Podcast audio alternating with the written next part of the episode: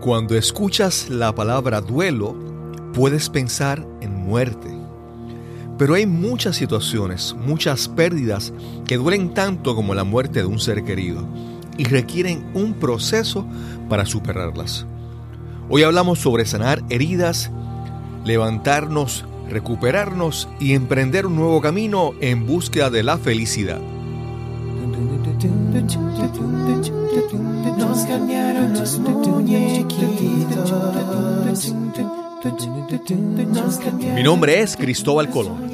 Soy un comunicador, un bloguero, un podcaster. Y eso es, nos cambiaron los muñequitos, porque lo único constante en la vida es el cambio. Bienvenidos a Nos cambiaron los muñequitos, el podcast donde hablamos sobre cómo manejar el cambio cómo adaptarnos, cómo reinventarnos. Hoy les traemos el episodio número 45 y conversamos directamente desde Costa Rica con Alba Molina. Alba es cantautora, productora, locutora, conferencista y además coach integral para la vida con programación neurolingüística. Este episodio de hoy es traído a ustedes por Podcasting Accomplices y su taller el próximo 21 de febrero. Lánzate a crear tu podcast. Saludos, bienvenidos a Nos cambiaron los muñequitos, el podcast donde hablamos sobre cómo manejar el cambio, cómo adaptarnos, cómo reinventarnos. Hoy tendremos una conversación a distancia remota. Hoy conversamos con Alba Molina y ella está en Costa Rica, en San José ahora mismo. Sí, claro, estoy aquí en San José, Costa Rica. Muy buenos días y una vez aprovecho para saludar. ¿Cómo estás, Alba? Muy bien, estoy súper feliz. Hoy hablaremos eh, y conoceremos la historia, la evolución, el desarrollo de, Alba para que la vayan conociendo. Aunque tú estás en Costa Rica, tú no naciste en Costa Rica, ¿no? Háblanos un poco de tu origen. Bueno, sí, yo nací en Bogotá, Colombia, y ahí estuve viviendo hasta los 10 años de edad en que mi familia decidió mudarse y escogió finalmente Costa Rica. Quería buscar diferentes opciones y les encantó Costa Rica. Y la, y la razón, digo, tú me contestas si, si entiendes que es apropiado, ¿verdad? La razón de la, de la mudanza. Por ejemplo, la semana pasada estuve conversando en, otra, en otro podcast y conversé con una, con una, eh, una joven de de origen de El Salvador y sur, salió de, El Salvador por, por la guerra civil que había en ese entonces. ¿Cuál fue la razón de, la mudanza de tu familia? Bueno, realmente en esa época eh, se estaba comenzando a poner bastante más inseguro eh, la situación política en, Bogotá, la, la, seguridad, y mi hermano en ese momento estaba comenzando la universidad y había toque de queda constantemente. Entonces, para mi mamá eso era una razón de nervios, incluso pobrecita, ella tuvo que, perdió el pelo varias veces. Entonces, ese estrés tan horrible, obviamente a mi papá no le hacía ni cinco de gracia. y nosotras dos, somos tres, mi hermano es 10 años mayor que yo y nosotras dos todavía estábamos pequeñas, pero dijo, yo no quiero que mis hijas crezcan en un lugar donde hay cada ratito amenaza de secuestro o cosas así. Claro, Él, eh, mi papá en ese momento era dueño de una emisora de radio y entonces, pues gracias a Dios le iba bien, pero era una persona que, aunque no tenía una un perfil de que fuera muy conocido y todo eso, sí tenía cierta comodidad de vida, entonces él temía por la seguridad de nosotras. Claro, claro.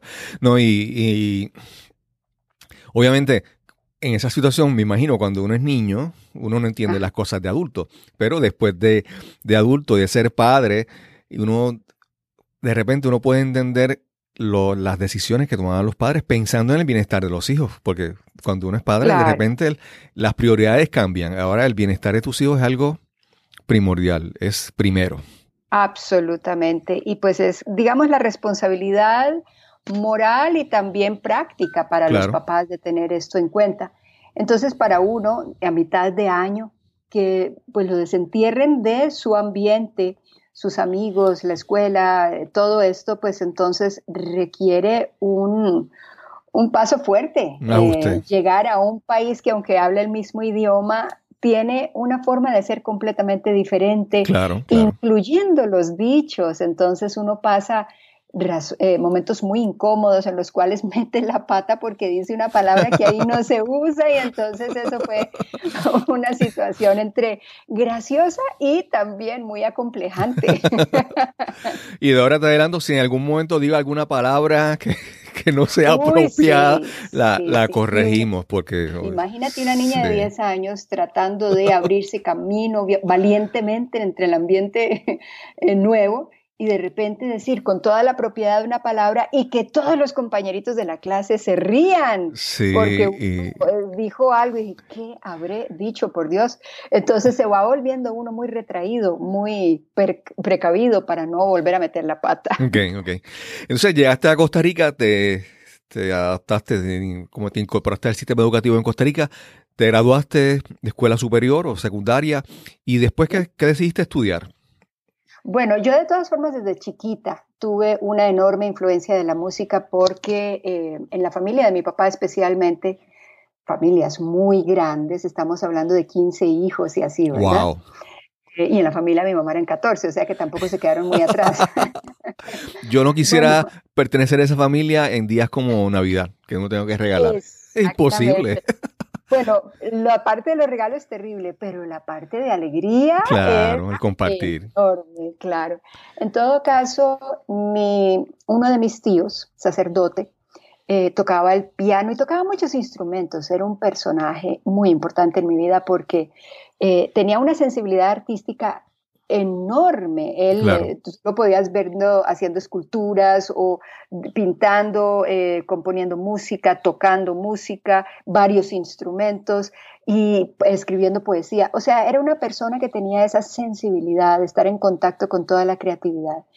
Y yo creo que de alguna forma él percibió algo en mí, a pesar de que éramos un montón de sobrinos y todo, y entonces, de hecho, un, dato curioso, pues que no sé si sea trascendental para las otras personas, pero para mí sí lo fue, es que mi mamá cuando yo nací me iba a poner de nombre Gloria, porque yo nací el sábado de Gloria en Semana Santa. Ok. Entonces, eh, cuando mm, me iba a poner ese nombre, mi tío le dijo, ¿por qué no le pone Alba Cecilia? Y a mi mamá le dio igual y me lo puso.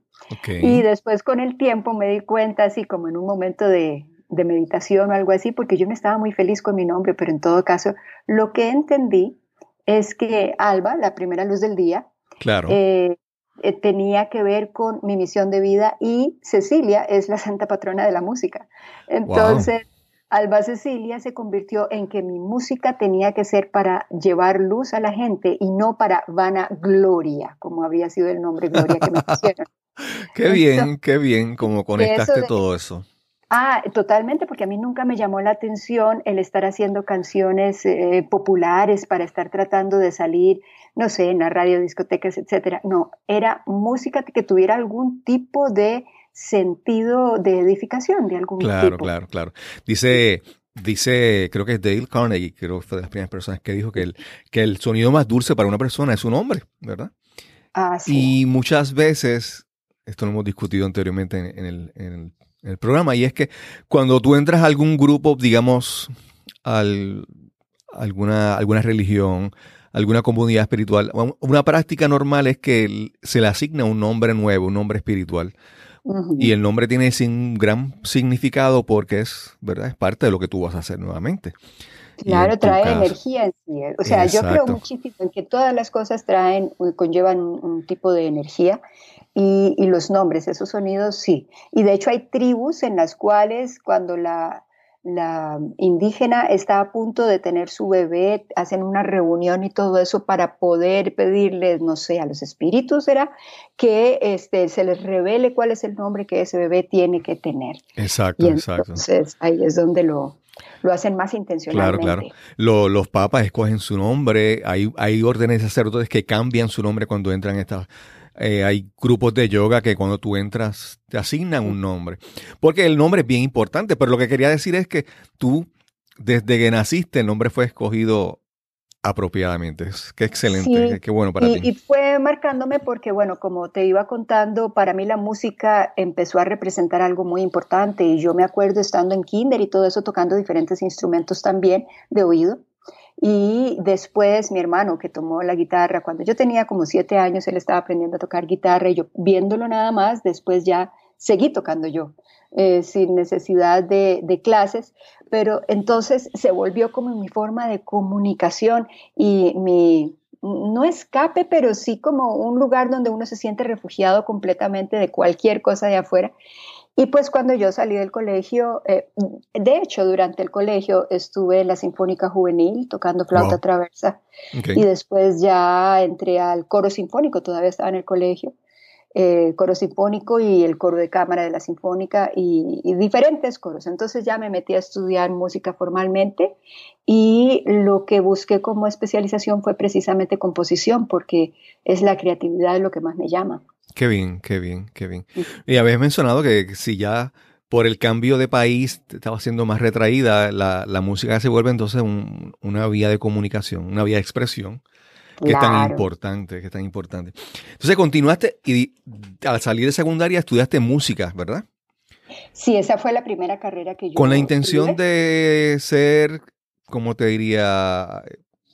Eh, intérprete, cantante o, ¿sabes? Ser parte de, presentar espectáculos o, tal vez como compositora o productora, ¿cómo lo veías inicialmente? O educar. Inicialmente eh, eh, inicialmente, pues como yo estuve en la Sinfónica Juvenil, eh, yo estaba tocando la flauta traversa, sin embargo ahí no estaba notando mi pasión. Entonces, para mí la guitarra es el instrumento con el cual más puedo expresarme. Entonces, yo empecé a componer ciertas cancioncitas y todo, pero, y tuve grupitos, o sea, a mí me encanta dirigir grupitos, sobre todo en lo que tenga que ver con arreglos vocales. Esa parte es lo que más me apasiona. Entonces, siempre estaba haciendo grupitos para participar en, en esa época, en los festivales de la canción con el colegio y así, pero también eh, Después ya empecé a hacer y la gente, los otros músicos me empezaron a pedir arreglos, tanto instrumentales como vocales, para ellos. Entonces, y empecé a dar clases de música en escuelas y preescolares y colegios y dirigir coros. Y banda, de hecho, la banda de, marchar también me tocó esa oportunidad. Entonces, durante mucho tiempo fui maestra de música eh, y de inglés en las escuelas donde me contrataban generalmente eran escuelas privadas bilingües, entonces tenía que dar mis clases en inglés y a veces me adjudicaban alguno de los grados para que yo fuera la maestra guía. Okay, okay. Entonces eso fue por varias décadas, como dos y media. Sí. Déjame hacer una, una pequeña, un, pequeño paréntesis, una pequeña pausa. Y te quiero hacer una pregunta que, eh, surge la pregunta desde mi perspectiva, de mi percepción, que puede ser obviamente limitada. Yo he visitado Costa Rica varias ocasiones, tengo amigos en Costa Rica, y algo que he observado es que a mí me encanta la música y sigo mucho, ¿verdad? La música de otros países. Y, pero yo puedo ver, por ejemplo, Panamá tiene, a Rubén Blades, mucho eh, Arjona, eh, Nicaragua, ¿verdad? ¿Dónde? ¿Dónde? Sí. Y veo muchos países y entonces cuando yo busco algún artista que yo digo de Costa Rica, yo digo, wow, no, no conozco. Por ejemplo, yo eh, he escuchado a Devinova, que... Exactamente, que la, la, conozco. en, el, grupo, en el mundo del jazz, yo hace mucho tiempo había un grupo, no sé si está todavía, se llama Strun Sanfara, que eran unos guitarristas y uno de ellos era costarricense. Así es. Y el grupo Editus que tocaba con Exactamente, con Pero yo no veo un artista costarricense con una proyección así, ¿verdad? Sobresaliente, grande. Y entonces, ¿qué, cómo, cómo, cómo qué, qué, posible explicación hay en eso? ¿Cómo es la, la, educación musical en Costa Rica? No sé, ¿cómo, cómo tú lo ves eso? Bueno, este, yo definitivamente te iba a decir a, Debbie Nova porque ella sí ha triunfado en muchísimos escenarios en todo el mundo, ¿verdad? Pero también eh, el mismo, los mismos editos que han hecho música para películas y demás. Eh, aquí en Costa Rica yo pienso que hay un gran talento.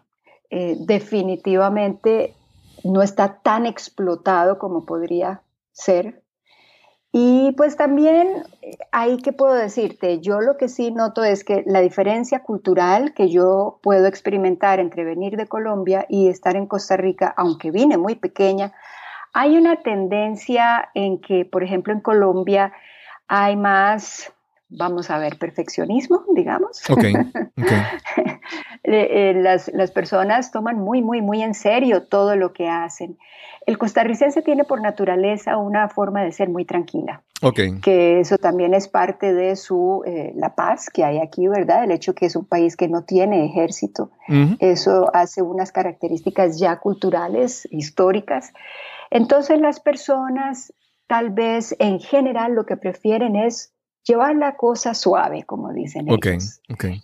Entonces tal vez Em, es muy feo ponerle terminologías a eso, pero yo sé que si quisieran explotar su potencial, y no solo en la música, en cualquier campo, entonces uno vería que el desarrollo del país en general sería muchísimo más grande, pero una por otra.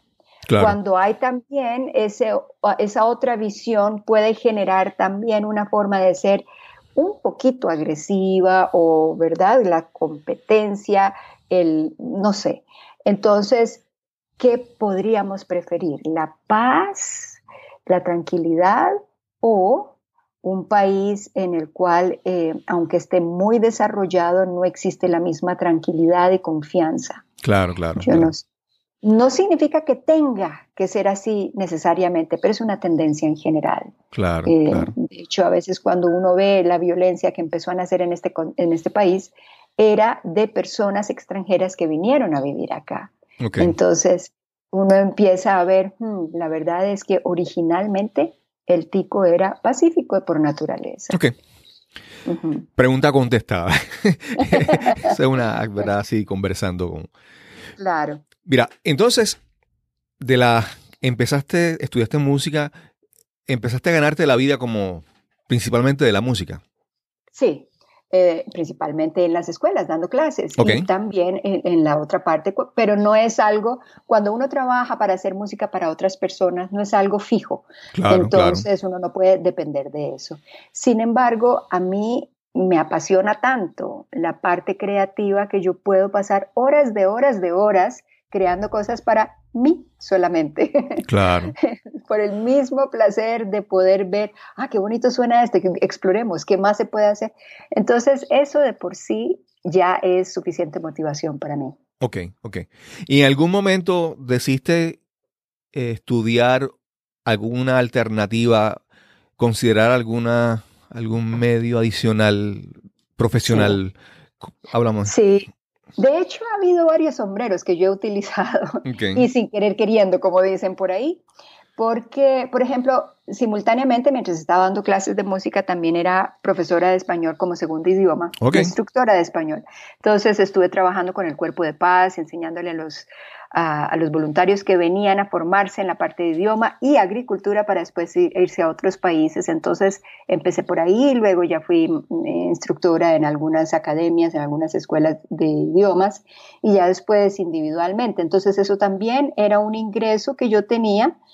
Gracias a Dios nunca he sentido como la presión económica porque todo va fluyendo. Yo sinceramente pienso que la prosperidad es una actitud. Claro, claro. Entonces, eh, cuando uno está acostumbrado a hacer, digamos, administrar bien y apreciar las cosas y no obsesionarse por el dinero y volver eso como la motivación principal, claro, claro. todo fluye muchísimo más abundantemente. Claro, claro. Entonces, eso fue por un tiempo, lo de dar clases. Y además saqué mi carnet de locución, entonces a veces se me contrataba para hacer documentales o comerciales o voces de personajes, etcétera entonces también tenía esa, ese otro sombrero. Sí, la verdad que hasta ahora sigues añadiendo sombreros y yo estoy ya yo estoy perdiendo la cuenta de tantas cosas, de tantas cosas que hace. Increíble. En el fondo es disfrutar, ¿verdad? Claro, claro. Y, también el reto de, empezar algo y aprender. Y cuando uno aprende, uno, uno expande la forma de ver el mundo y uno ve otra perspectiva y, otra cosa, hasta que, ¿verdad? Es bien importante. Yo tuve oportunidad de conocerte en un viaje que fui a, Costa Rica. Yo, eh, mis, eh, mis aficiones son la naturaleza, eh, en Puerto Rico explorar cuevas, después rescate en cuevas, espelo socorro, rescate en ríos. Y esas, esas aficiones me llevaron a, Costa Rica, obviamente. Cuando, donde uno va, si uno piensa en rescate en ríos, donde uno piensa en Costa Rica, con estos espectaculares ríos y estos sitios. Y verdad que tanto se usa la naturaleza como recurso para el turismo y todo eso. Sí, eh, es un país tan pequeño pero tan lleno de opciones. Claro, claro. Y entonces en uno de esos viajes visité el club de Costa Rica Toastmasters, también soy Toastmaster acá en Puerto Rico, y allá te conocí. Y cuando empiezo a, veo en las redes sociales, te veo como coach, ¿verdad? Ajá, Después descubrí, vi que también eras, eras música, cantante y todo eso. Pero entonces, ¿cómo llegas al mundo del coaching? Bueno, esto viene a raíz de una catarsis que yo tuve eh, a finales de diciembre del 2002 y principios del 2003, en el cual, disculpa, en el cual yo tuve una realización muy grande de vida porque yo estaba con una depresión muy fuerte. Eh, me atrevo a decirlo aquí en, en micrófonos, fue una depresión que me llevaba al suicidio. Wow. Eh, ese, eso comenzó lentamente.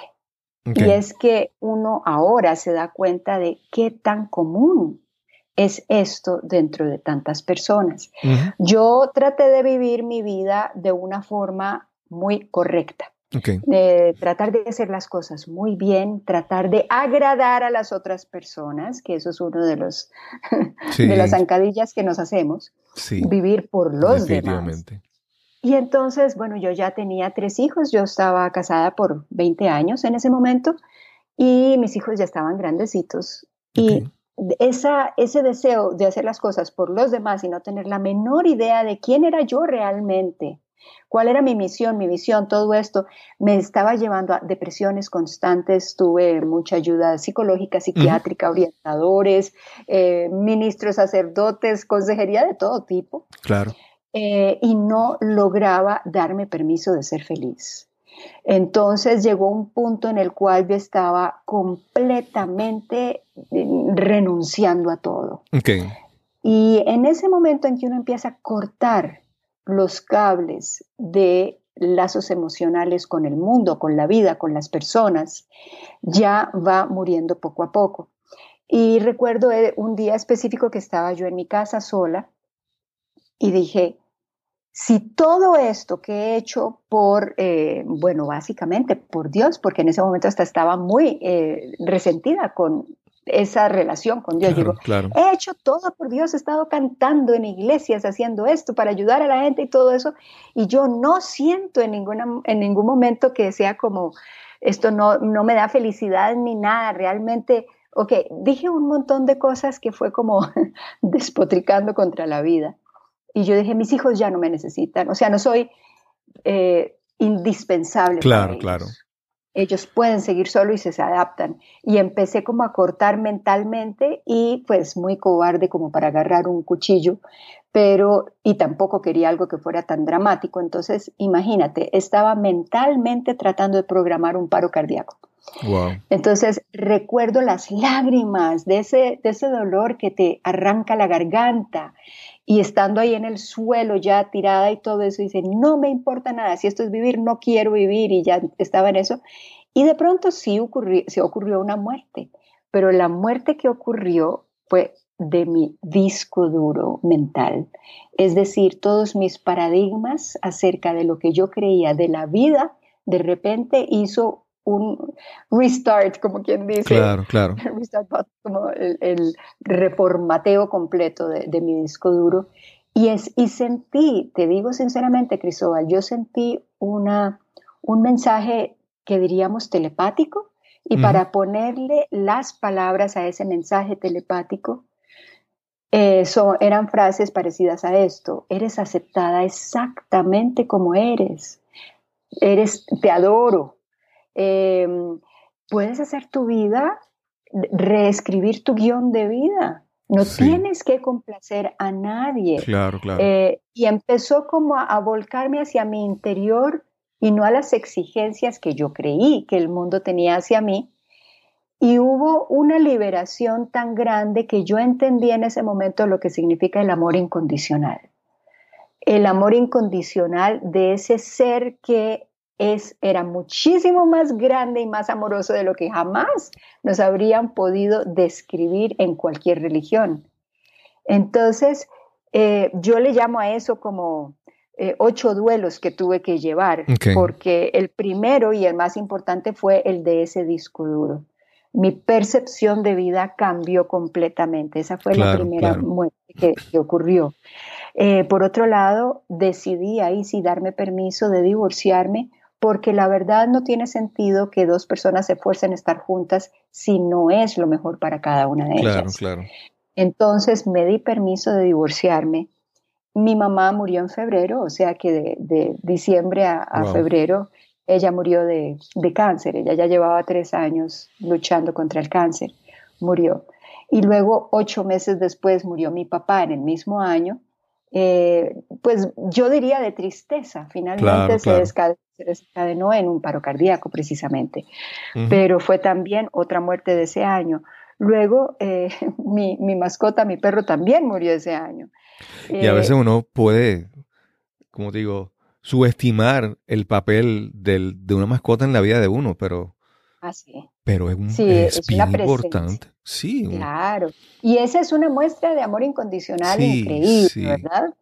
Eh, luego, pues decidí, tomé la decisión de dejar de trabajar para otras empresas, para jefes, y formar mi propia empresa entonces esa fue otra muerte porque no hay ninguna garantía, lo cual significa que también murió mi seguridad de tener un salario, un ingreso. Estoy divorciándome y no tengo salario. salí de la zona confort completamente. Y luego la forma de espiritualidad, de ver a Dios, ya se convirtió en algo mucho más grande que lo que yo podría imaginar. Y cero divisiones ya se volvió en algo completamente inclusivo. Entonces, esos ocho duelos yo te diría que fueron el paso más importante de mi vida y la liberación más grande que yo podría imaginar.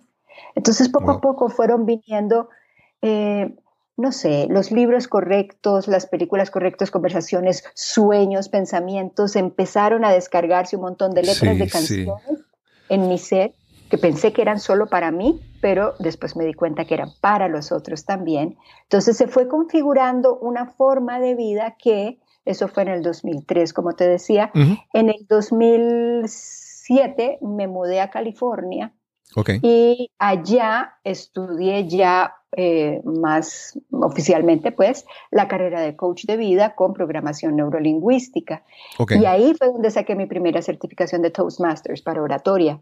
Ok. Entonces, todo se fue confabulando porque dar las charlas concierto, llevar el mensaje de empoderamiento, de estar los ojos hacia adentro, porque de adentro hacia afuera es donde ocurre la verdadera radiación de luz. Claro, claro. Y mucha gente puede pensar que, esto es mi opinión, ¿verdad? Mucha gente puede pensar que Toastmasters es cuestión de hablar en público y que hablar en público es, digamos, un acto de no sé, de, de, carisma o de vanidad o de personas que son así líderes y bien. Pero yo, para mí, el hablar ante una audiencia, lo que aprendió en Toastmasters, es que cuando uno comienza a hablar y comunicar, uno empieza una sanación. Y uno, ah, y uno digo, la, no todo el mundo lo ve así, pero hay unas personas que comienzan un proceso de crecimiento, de desarrollo, de evolución interna que transforma la vida de la persona. Claro, si tú te das cuenta, realmente cada vida, la vida de cada persona, es un discurso. Claro. Es un discurso de vida. Entonces aquí se trata no necesariamente de vender un producto o lo que sea, sino vender conexión. Exacto. Porque ese es el trasfondo más importante de la comunicación. Si uno no conecta, entonces queda nada más informando. Claro, claro. Y yo asumo que también tú, después de todo el proceso que has vivido, eh, te das cuenta de que ese proceso de conexión no tiene que ser necesariamente con todo el mundo. No, no, no. siempre tú puedes ir a una audiencia a hablar con un grupo y conectas con algunos, pero no vas a, no vas a conectar con todos. Y soltar eso es como decir, no, está bien, yo, yo hablo para el que va, el que puede conectar y el que me va a escuchar y lo va a entender. No voy, no, no voy a enfocarme tanto en los que no, en los que no quieren escuchar. Es que es imposible complacer a todo el mundo. Eso. Eso es, definitivamente una tarea imposible. Claro. Entonces, el objetivo de aquí es no medir el éxito por el, ese tipo de resultado. Cuánto me aplaudieron, cuánto no sé qué. No, no por la amplitud, sino por la profundidad, vamos a decirlo de esa manera. Sí, y por la honestidad. Claro, claro, claro. Porque el mensaje tiene que ser completamente conectado, primero con mi esencia, eh, lo que yo creo firmemente, no por ser tan convincente que les vendí, quién sabe qué, sino yo estoy compartiendo una visión de la verdad que yo percibo y mi deseo es beneficiar a la persona que escuche. Pero sin tener, eh, sin que me lo tengan que comprobar. A lo mejor le sirvió a todos, pero me di nunca me di cuenta o me di cuenta 10 años más tarde. No importa. Claro lo, lo, que sí es que en la honestidad de querer beneficiar a las otras personas, el mensaje se transforma. Claro, claro. Y los nervios se van. E incluso el, el mensaje llega posiblemente de la forma en que tú no piensas que, de repente tú, dices unas palabras y alguien conectó de otra manera que tú no sabías que era. Porque todo el mundo está escuchando a través de su filtro, a través de su, mirando a través de su lente. y, y, todo, o, lo mismo, por ejemplo, es como el, como el asunto de muchas veces uno lee un libro y uno saca una lección y lo vuelve y lo escucha o lo lee un año después y uno aprende algo nuevo o uno ve una película o uno escucha una canción y de repente, wow, ¿dónde estaba esta, esta canción que aunque la había oído, no la había escuchado? De repente, completamente de acuerdo. En las circunstancias de ese momento, de repente el mensaje toma otra dimensión y otra y otra importancia que no lo habías visto anteriormente. Eso es algo algo muy valioso. Sí, y de hecho uno piensa que este, ya leí ese libro, no, lo necesito, pero como tú estás diciendo, en diferentes momentos va a tener un sentido diferente. Entonces yo tengo una teoría que la primera vez uno lee el libro, las siguientes veces el libro lo lee a uno. Claro. Entonces está viendo en qué momento de mi evolución estoy como para ver si ya estoy lista para este otro mensaje. Entonces, más que todo es al revés. El libro me está leyendo a mí y yo conecto con el mensaje. Y algo que mencionaste hace un momento y es que hay, por lo menos yo he vivido procesos, etapas en mi vida que son así. Son etapas en las que, por ejemplo, estás aquí tomas un libro y empiezas a leer y tú sientes que el libro te está hablando. y después sales y escuchas una canción y tú sigues que la, sientes que la canción te continúa hablando con el mensaje que dejó el libro a mitad. Es como, es como si, como si hubiera un mismo, una misma persona llevándote un mensaje a través de diferentes medios. Y es tan, es como una magia, ¿verdad? Y es algo tan especial. Tú sientes que que sigues constantemente aprendiendo. Eso es eso es súper, súper, súper maravilloso. es valiosísimo. Y yo sé que hay, un, hay una autora, apellido Gilbert, no me estoy acordando del nombre en este momento, pero ella insiste en que toda idea tiene vida propia. Claro, Entonces la idea ve dónde hay fecundidad para poder generarse ahí. Y si uno se cierra, la idea va y busca en otro lado dónde puede darse a luz. Claro. Entonces, es, es, interesante darse cuenta que si uno tiene que escuchar un mensaje o tiene que tener una idea para un proyecto o lo que sea, se va a abrir campo por donde sea. Claro, claro. Y a través de la persona que sea o del medio que sea. Sí. Te quería, te quería añadir que estábamos hablando de lo, del libro, que decías que la primera vez que tú lees el libro, o sea, estás leyendo el libro, la segunda, las próximas veces el libro te está leyendo a ti. A mí me pasa que en estos días, un libro que tengo que haber leído tal vez dos, tres veces en mi vida, es el libro del Principito. Ah, sí, lindísimo. Sí, y entonces, después de tantos años de que ya es un libro que, posiblemente lo tienes en tu librería, ya ni le prestas atención porque es tan, tan viejo que lleva ahí que... Y entonces en estos días vi la película El, el Principito. La, película animada que salió ahora, que por lo menos en Netflix, no sé si está disponible en Costa Rica, pero está disponible. Y entonces veo, veo la, la película conecto con el mensaje y me da curiosidad volver a leer el libro. Luego veo el hay un documental también sobre la, sobre la vida de su escritor, sobre su autor. Sí, y, y, cómo son los, los personajes y las, circunstancias, la, la, historia dentro del libro con su vida real. Y, y ahora, de repente, tengo en las manos otra vez el libro para volver a leerlo, pero lo vuelvo a leer con la mentalidad de un adulto con experiencia vivida, repasando y revisitando unos mensajes que fueron importantes en un momento de mi vida cuando lo leí la primera vez, pero ahora cómo los puedo aprovechar nuevamente.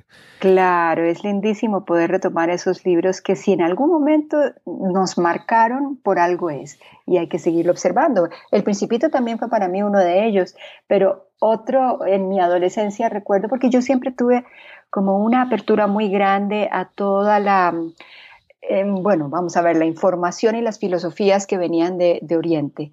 Y recuerdo que, em, bueno, en mi época, la película Juan Salvador Gaviota, que era basada en el libro de Richard Bach, eh, Jonathan Livingston Seagull era la versión original. Eso para mí me dejó completamente marcada y ese llamado a que nosotros no tenemos que ser gaviotas que nos conformamos con pelearnos por la carroña ahí en, la playa o donde sea, sino trascender y tratar de ver qué tan alto podemos llegar. y arriesgó su vida y todo, la, la, gaviotita, pero logró trascender y conectar con esa parte trascendental del ser que, que, muchas personas no tienen ni conocimiento de que exista o no les interesa. Pero ese libro me marcó mucho. A mí de la película, obviamente, el, esa, esa, esa, esa, trama, por decirlo de esa manera, pues la disfruté en el libro, la disfruté en la película y en la música. En la música que es de Neil Diamond. De Neil Diamond nos... nos wow, yo, yo la escucho y es como que espectacular. Sí, yo también, yo tenía el disco y lo escuchaba constantemente y eso que se le para uno el pelo, ¿verdad? Se le pone la piel de gallina porque está resonando con uno. ¿Y por qué? Porque es un llamado más allá de lo superficial. Sí, eso, el, mensaje importante es que hay muchos mensajes, bueno, hay muchas lecciones, muchos mensajes eh, que está por ahí, pero tú necesitas abrirte a, a aprender. Si de repente tú te, limitas simplemente a, a trabajar, ir al trabajo, ganar dinero, regresar a la casa, poner, prender el televisor, ver las noticias, tal vez después viene la novela o viene algún programa de, música, no sé. Y tú te, te, te, tú dejas que tu mundo se limite a esa rutina. Todos esos mensajes y todas esas lecciones que están por ahí si no, no te abres, no van a llegar. Y, hay que entonces buscar eh, cómo, cómo, expandirse, no, salirte de, esa, de esa rutina, de esa, de esa jaula, vamos a decir de esa manera, ¿verdad? Ya hay países en Europa que dentro de la educación normal de las escuelas, estamos hablando de niños de primaria, ya reciben la meditación como algo normal. y, esa meditación eh, definitivamente es valiosísima porque los ayuda a explorar internamente. Esa introspección es básica para poder abrirse en esto que estamos hablando. Entonces esos niños ya tienen la capacidad para decir, eh, en este momento no puedo contestar porque estoy muy enojado, voy a ir a mi rincón de meditar. Claro, claro. Y ver a un niño decir eso, por favor, eso es sí, avanzadísimo. Estás escuchando Nos cambiaron los muñequitos. Este es el episodio número 45 y hoy conversamos con Alba Molina. Sí, y algo de lo que menciono constantemente es que las personas piensan que meditar es simplemente estar sentado en una, en una esquina con las piernas en posición de loto y estar eh, en silencio o tal vez diciendo un mudra, un, perdón, un mantra con las manos en mudra, ¿verdad? y, esto yo se lo hablo especialmente a los adultos, hay muchos tipos de meditación, hay meditaciones dinámicas, meditaciones de movimiento. claro. Si tú si no, no te sientes cómodo sentándote en silencio, pues vete a caminar. Y hay meditaciones caminando, hay meditaciones bailando. Sí, para mí meditar es, es, conectarse. Exacto. Y hay actividades que logran esa conexión. Para, algunas personas no les funciona el silencio, pero para algunas personas otras cosas les funcionan. Es cuestión de que busques qué es lo que funciona para ti. No lo descartes, no descartes la, la, posibilidad de esa conexión. Alba, entonces comienzas, te preparas en coaching, pero entonces, ¿cómo todo eso que has aprendido? Hablaste de programación neurolingüística, eh, coach de vida. ¿Cómo entonces todo eso eh, lo incorporas a tu al, nuevo día después del, alba. ¿Cómo lo incorporas? ¿Qué haces ahora? ¿Cómo usas todas esas herramientas en tu vida? Bueno, precisamente la especialización que yo tuve con respecto a mi coaching de vida era en integración hemisférica. Entonces, el saber que cada uno de los hemisferios del cerebro, aunque están conectados ahí por el corpus callosum, cada uno tiene una percepción de vida muy diferente. Y precisamente lo que tú acabas de decir de la meditación, hay una enorme diferencia entre meditar desde el hemisferio izquierdo, que es, bueno, la técnica dice que ahora tengo que hacer no sé cuántas respiraciones y decir este mantra. Todo eso es analizado, eso es hemisferio izquierdo. Entonces el resultado no va muy allá. Porque ese disco duro es limitado, por más que tenga toda la capacidad que tú quieras, es limitado.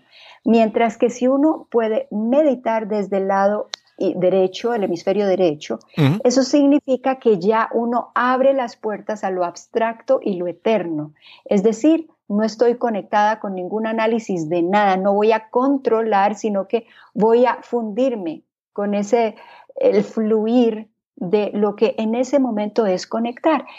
¿Por qué? Porque cuando yo estoy desde el lado derecho y no estoy esperando nada específicamente, el todo puede suceder. Entonces decías, caminando uno puede meditar. Claro, la percepción de la vida desde el hemisferio derecho es de contemplación, es de, de gratitud, es de asombrarse. Eso es hemisferio derecho. Claro, en cambio, analizar, bueno, las calles todavía no están suficientemente pavimentadas o las personas están haciendo mucho escándalo. Todo eso, ese análisis nos, nos limita. Eso es lo que nos divide. Mientras que en el hemisferio derecho es más bien nos une con todo el universo físico y no físico. Entonces, esa meditación, esa conexión, si se hace desde el lado derecho, uno puede tener un resultado muchísimo más profundo y liberador. ¿Cómo lo incorporo yo en la vida? Bueno, imagínate que es muy diferente llegar, por ejemplo, si yo trabajara en una empresa todavía, entonces es muy diferente llegar a una empresa simplemente con una lista de quehaceres y obligaciones, el to-do list. Sí. Es muy distinto llegar con esto y eh, llegar en esa división y entonces uno se preocupa porque la otra persona no hizo esto a tiempo y que no me atrase y todo. Ese estrés era completamente opcional, no es necesario estresarnos. Mientras que si yo llego con la actitud de conexión, de que todos somos uno, de que todos estamos poniendo en el mismo, en la misma canasta, nuestros talentos, nuestra, nuestro potencial y nuestro deseo de evolución, claro. entonces el resultado del trabajo es completamente diferente. Las charlas que yo doy en empresas, que de hecho utilizo también el conocimiento de la oratoria para poder ayudarles a las personas. Si un vendedor no tiene buena oratoria, no logra vender, pero desde la conexión con su esencia. Entonces, parte de la información que yo les ayudo a recibir es precisamente esa conexión. A partir de eso, ya uno se siente mucho más seguro de sí mismo porque así tiene que empezar. Yo creo en el potencial que se me dio. Y también para ayudarles eh, técnicas de inteligencia emocional o de, em, vamos a ver, comunicación empática, compasiva. Em, y, eh, ay, ¿ves? Y se me fue justamente en la parte de comunicación la palabra asertiva, asertiva, empática y compasiva. Entonces es muy diferente. Eso viene de la raíz de, en, California se llama Nonviolent Communication. el, el, el, autor, este, eh, eh, Marshall Rosenberg, pero el nombre Nonviolent Communication ya de por sí suena violento. Entonces yo le di la vuelta y le, le llamé este, comunicación asertiva, empática y compasiva. Entonces, es una técnica que es sumamente valiosa para poder tener buenas relaciones en el trabajo y pues obviamente con uno mismo, porque esa es la primera relación que hay que cultivar siempre, ese diálogo mental. Sí, hay personas que, que hablan mucho sobre el, pues, el uso correcto de las palabras, porque hay, como mencionaste, el, concepto de non-violent communication, pero ya en la palabra, en el concepto estás mencionando la violencia. Es como, por ejemplo, a veces dicen eh, la lucha contra la criminalidad. Exacto. Entonces, ahí lo que está pensando el cerebro es, nada más en, esa sensación. Sí. Y entonces, estamos luchando por los derechos. Entonces, muchas veces o, estamos luchando en contra de la violencia contra la mujer, pero entonces el concepto, vamos, ya de por sí, en las palabras. Entonces, muchas veces es cuestión de em, empezar a buscar escoger las palabras que, que resuenen, que sean más, que aporten más a lo que tú quieres, ¿verdad? Pues ya no voy a luchar en contra de esto, sino yo voy a trabajar y construir a favor de esto otro. Exactamente, y esa es la base de la programación neurolingüística, porque si hablábamos antes de los nombres que tienen una energía en sí, entonces, también nos damos cuenta que todas las palabras que nosotros utilizamos tienen una carga energética que nos puede o empoderar o desempoderar. Y entonces, por ejemplo, el cerebro borra la palabra no. Entonces, al borrar la palabra no, el resto queda como una afirmación. Si yo digo no quiero violencia, lo que quedó fue querer y violencia. Exacto. Eh, el verbo y generalmente, ya sea el sustantivo o el adjetivo, dependiendo de la frase, eso se convierte en la atención de todo mi ser y cuando uno está concentrado, enfocado en algo, con mucha vehemencia, con mucha pasión, eso es lo que se convierte en nuestra realidad. Qué bien, qué bien. Algo que... Einstein lo decía, perdona. Sí, sí. Einstein decía precisamente, ¿vives en un universo hostil o en un universo amigable? Claro, claro. Porque esa es la realidad que se le hace a uno. Hay una palabra que, no, disculpe, no te preocupes. Una palabra que estoy yo constantemente tratando de sacar conscientemente más en los últimos meses de mi vocabulario es la palabra pero.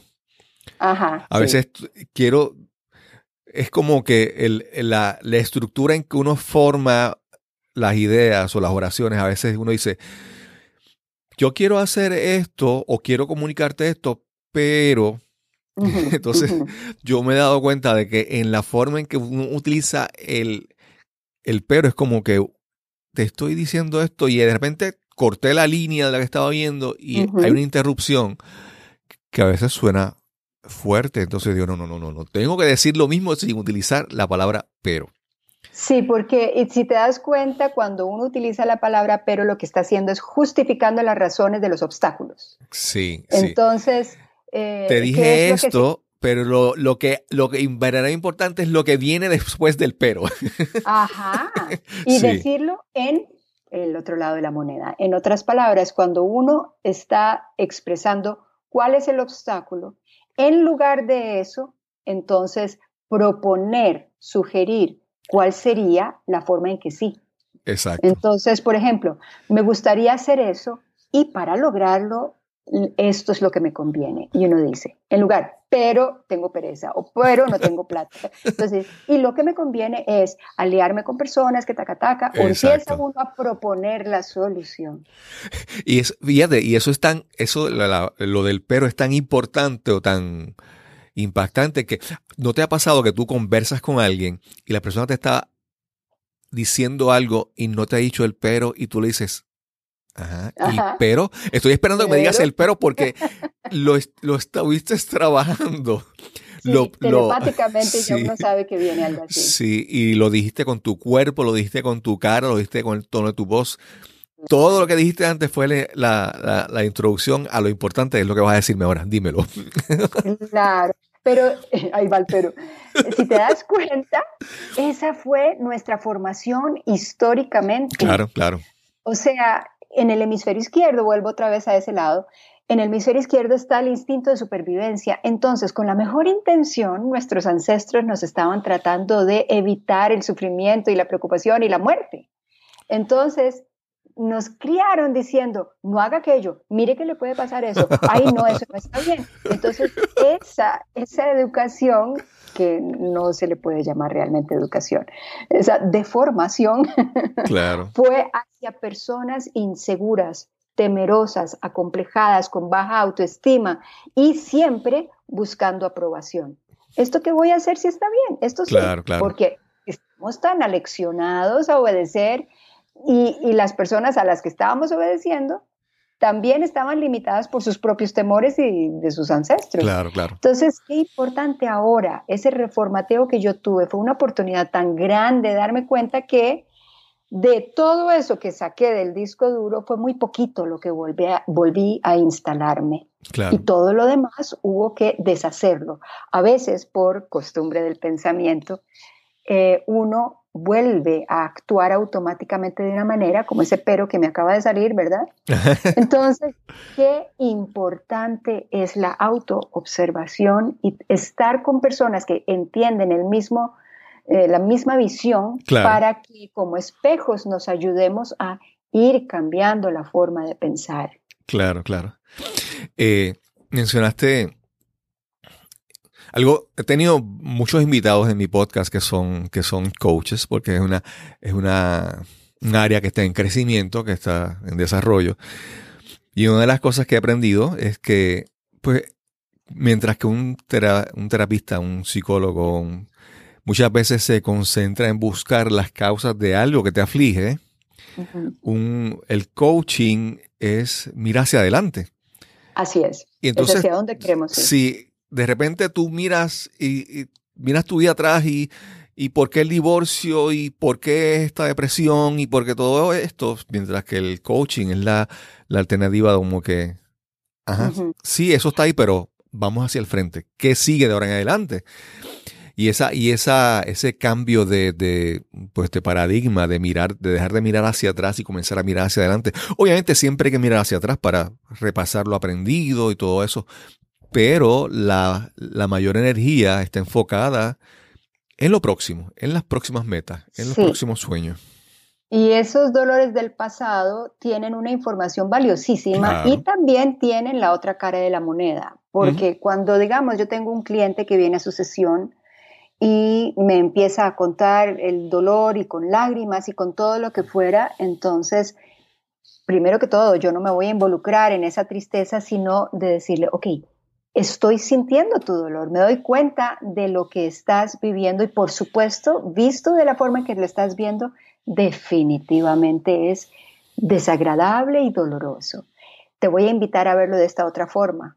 Entonces, de repente me traigo al cliente para que pueda observar lo positivo que hubo de todo eso, porque a mí me parece la naturaleza es una enorme enseñanza. y, por ejemplo, una cosa que, puede sonar un poquito fea, pero bueno, ¿cuál es el mejor fertilizante que existe? La boñiga. Ahora hazme la traducción de ese concepto, esa palabra. Entonces uno se da cuenta que esa boñiga que a veces tenemos en el pasado, si la utilizamos para, para bien, vamos a lograr fertilizar todo nuestro futuro. Claro, claro. Entonces, en ese momento, y tenemos que tener muchísima autocompasión, porque el momento en que nosotros vivimos esas situaciones, actuamos de la mejor forma que podíamos con respecto a los criterios que teníamos y las herramientas que habíamos eh, conocido de nosotros mismos. Claro. Pero ahora, con las, las herramientas nuevas que vamos descubriendo, y que conste que ese pero sí es positivo. sí, sí, sí, sí.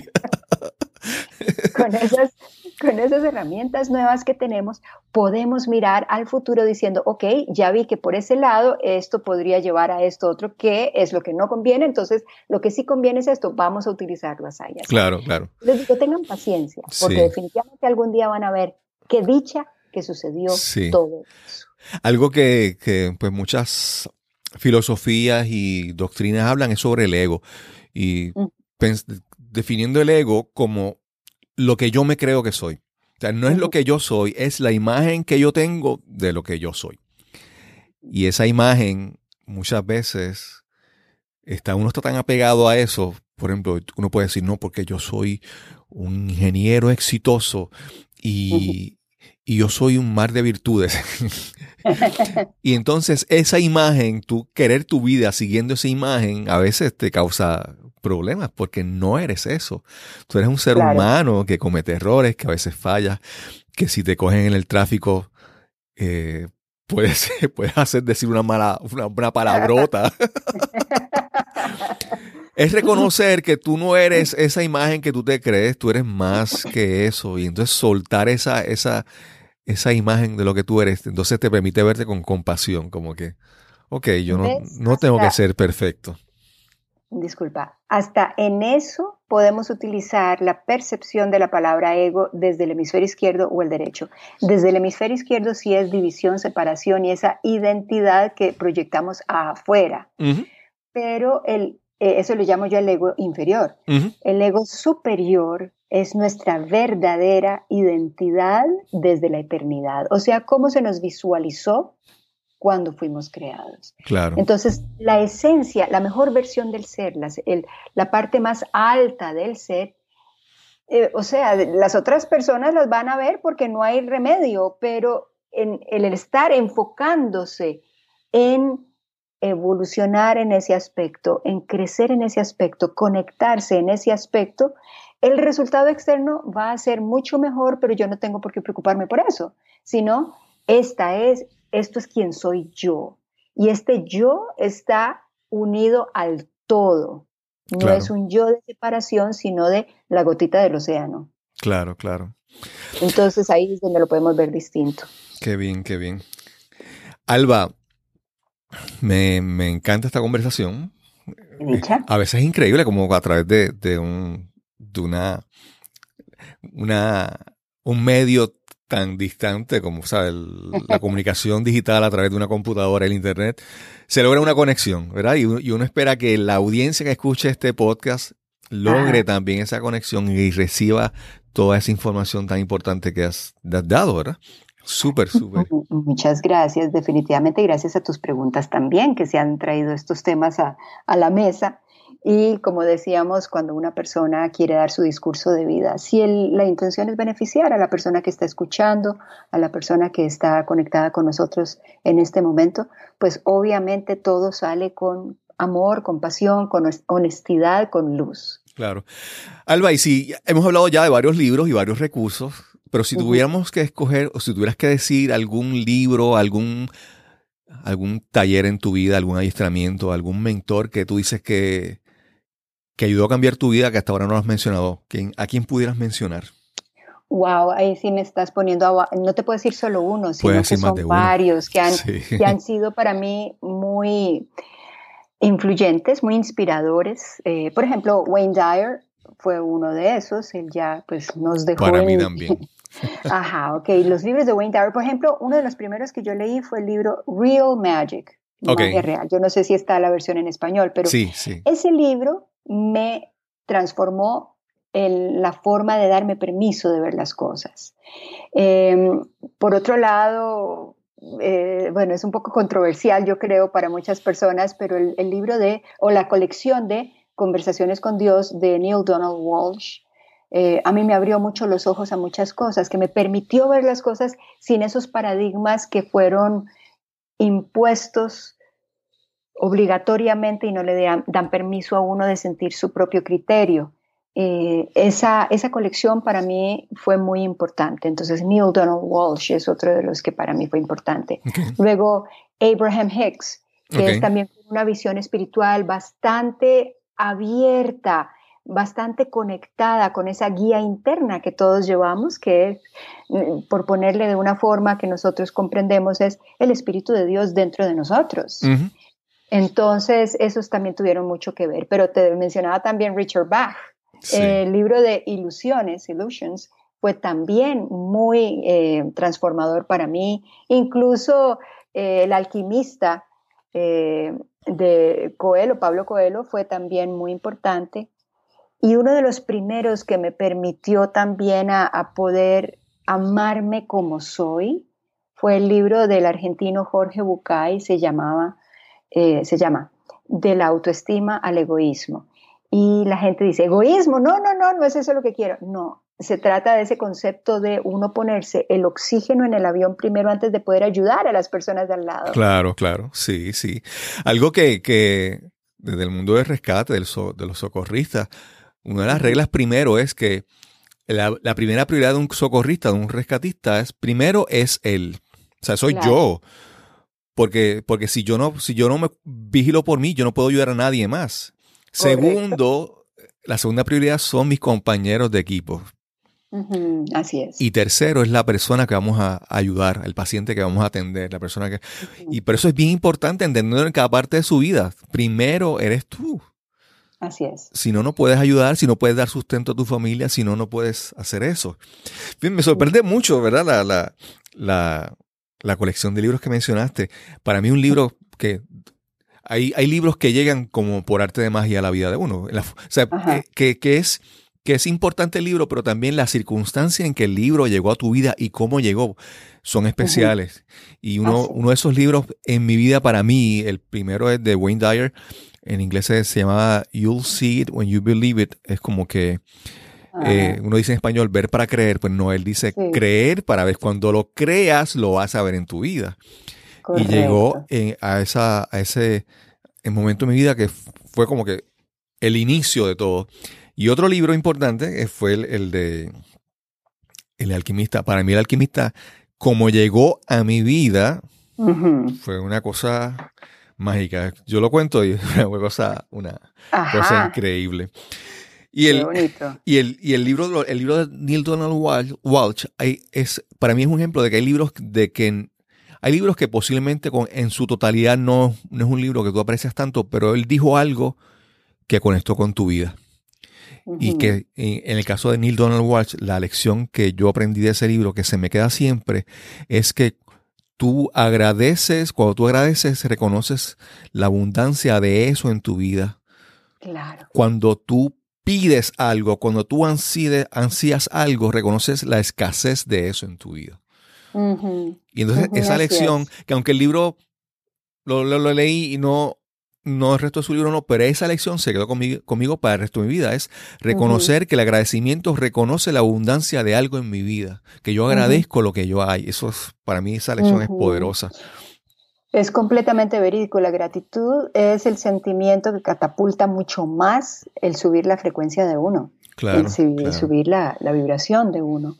Y de hecho, para mí, la gratitud está así como fundida con el concepto de la fe. Porque si, si uno agradece ya por algo, es porque uno ya da por hecho, sí, aquí ya lo entregué, eso va a funcionar. Eh, en lugar de estar, como decías tú, pidiendo que eso es una eh, afirmación de escasez. Sí, eso es correcto, eso es correcto. Alba, agradezco enormemente esta, esta gran conversación. Si las personas te quieren conseguir, eh, dinos tu página de internet o en las redes sociales, ¿cómo te pueden contactar? Claro, por un lado, mi página web se llama Alba Molina Vision Guide, una guía de visión. albamolinavisionguide.com, esa es la, página web mía. Y de hecho, eh, la, página empresarial de Facebook se llama igual, Alba Molina Vision Guide. Pero como por perfil popular, normal, eh, Alba Molina. De hecho, tal vez aparezca como Alba C. Molina. Eh, pero en todo caso, yo creo que con entrar a mi página empresarial también puede conectar con la parte mía popular. Qué bien. este, Y pues definitivamente a la orden en cualquier cosa que yo pueda ayudar a las personas que estén listas para una transformación de vida o de que quieran algún impulso, una inspiración, más desde el hemisferio derecho y poder darse cuenta que si lo desean, como decía Walt Disney, si, lo desea, si, si lo puedes soñar, lo puedes lograr. Claro. Entonces, para que se den permiso de encontrar esa mejor versión del ser. Claro, claro.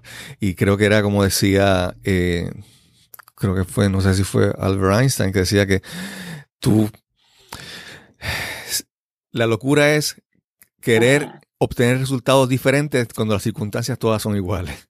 Sí, haciendo lo mismo. Sí, entonces si quieres hacer un cambio en tu vida, tienes que cambiar las circunstancias, las cosas que componen tu vida para que obtenga otros resultados, ¿verdad? Absolutamente. Y en, esa, y en ese trabajo, en ese proceso, un coach como, como Alba les puede ser de gran, de gran ayuda. Con todo gusto. Sí, por Skype se pueden hacer las sesiones. Tengo varios clientes que son por Skype nada más, entonces uno puede ayudarles desde la distancia sin ningún problema. Qué bien, qué bien. Bueno, Alba, pues muchas gracias. Gracias a ti, Cristóbal.